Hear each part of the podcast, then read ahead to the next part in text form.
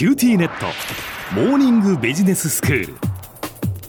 今日の講師はグロービス経営大学院の広瀬聡先生です。よろしくお願いいたします。よろしくお願いします先生前回は、まあ、今旋風を巻き起こしているチャット GPT についてお話をしていただきました。とにかくその私たちがこう話しかけるとそれに対してこう自然に答えてくれて人生相談までできてっていうその高いその自然言語処理能力というのがやっぱりその優れているツールだっていうことでしたよね。ただじゃあそれをこうどうやってこう私たちが使っていくのかチャット GPT によって私たちの暮らしがどんなふうに変わっていくのかというのを今日はお話ししていただくんですが、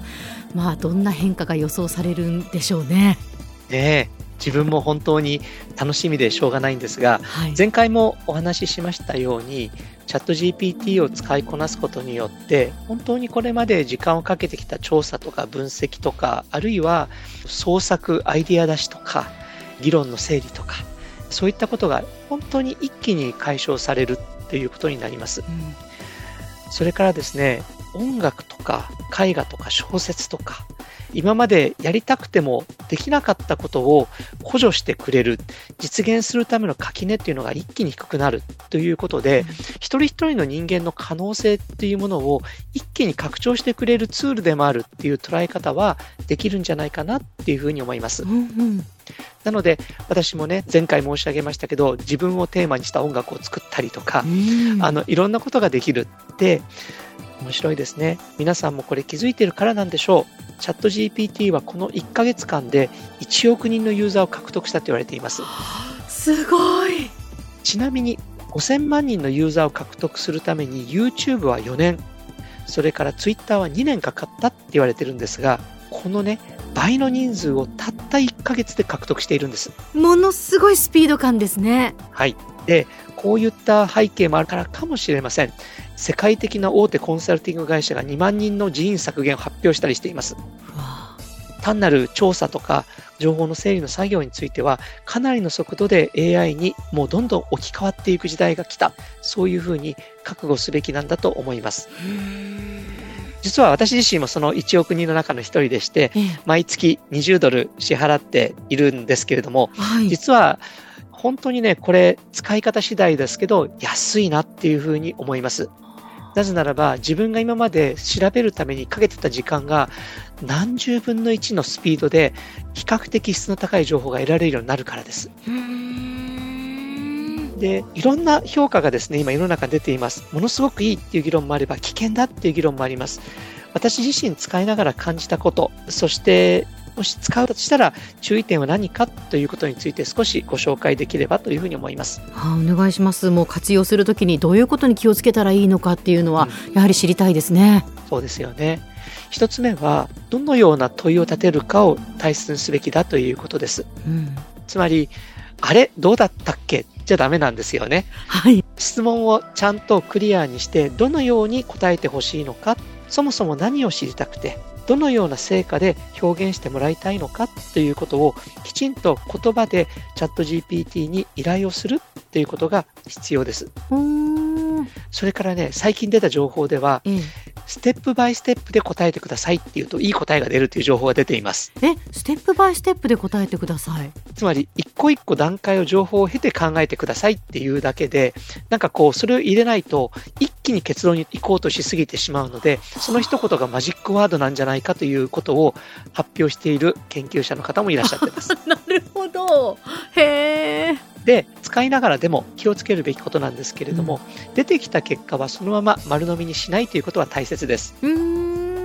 まあ、こちらの番組で言っていいかどうか、日本テレビで焦点っていう番組がありますけれども、はい、例えば私が昨日ですね、焦点という番組について7ページのパワーポイントを紹介資料として作ってっていう依頼をしてみました。ほうそうするとですね、もうね、自信満々で見事に7枚で構造を作ってくるんですが、すごい。初代の司会者が明石家さんまとかね、え？志村清とかね、なんかね、違った名前が突然自信満々で出てきます。あ、そうですか。でね、これ AI に悪意があるわけじゃないんです。うんうん、ただ、焦点に関する記事をブワーッと集めていく過程の中でよく出てくる名前っていうところをそのまま使っちゃうっていう、そういう悪い癖があります。なるほど。で、私がですね、明石家さんまはそうじゃないよとかコメントを書くと分かりました。次回からはしませんっていうふうにちゃんと言ってくるんです。へ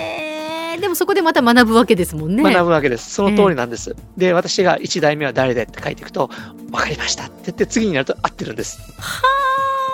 あ。それから、チャット GPT の成果を踏まえて、その上で、やっぱり自分ならではのエッセンスを加えることは必要だろうなということですね。はい、つまり、チャット GPT はあくまでもネットの空間にある情報をとにかく超高速で集めてきて、これを交通整理して文章にしてくれるだけなんです。うん、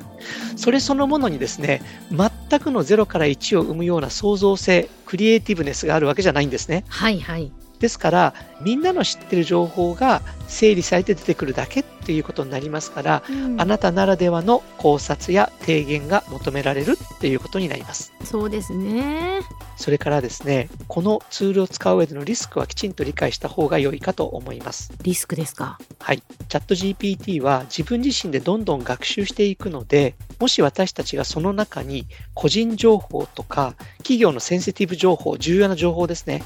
あるいはセキュリティに関する情報を入れると、それを覚えてしまいます。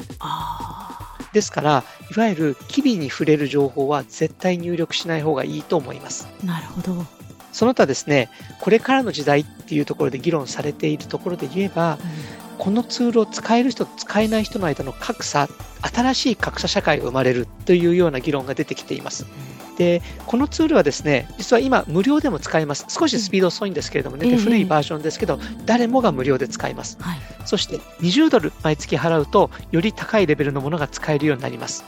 うん、そういった流れで言うと、このツール、これから誰もが使えるような環境を作っていくということも大事になってくるかもしれません。うんでは先生、今日のまとめをお願いします。はい。チャット GPT をめぐる動向ですが、ぜひこれから私も含めてみんなで注目していきたいと思いますし、やはりですね、聞くよりもやるです。Seeing is believing って英語で言うんですけれどもね、はい、あの、見ること自身が、使うこと自身が信じることだということですので、ぜひ皆さんも使ってみて、そしていろんなことを聞いてみて、使い方を学んでみていただきたいと思います。今日の講師はグロービス経営大学院の広瀬聡先生でした。どうもありがとうございました。ありがとうございました。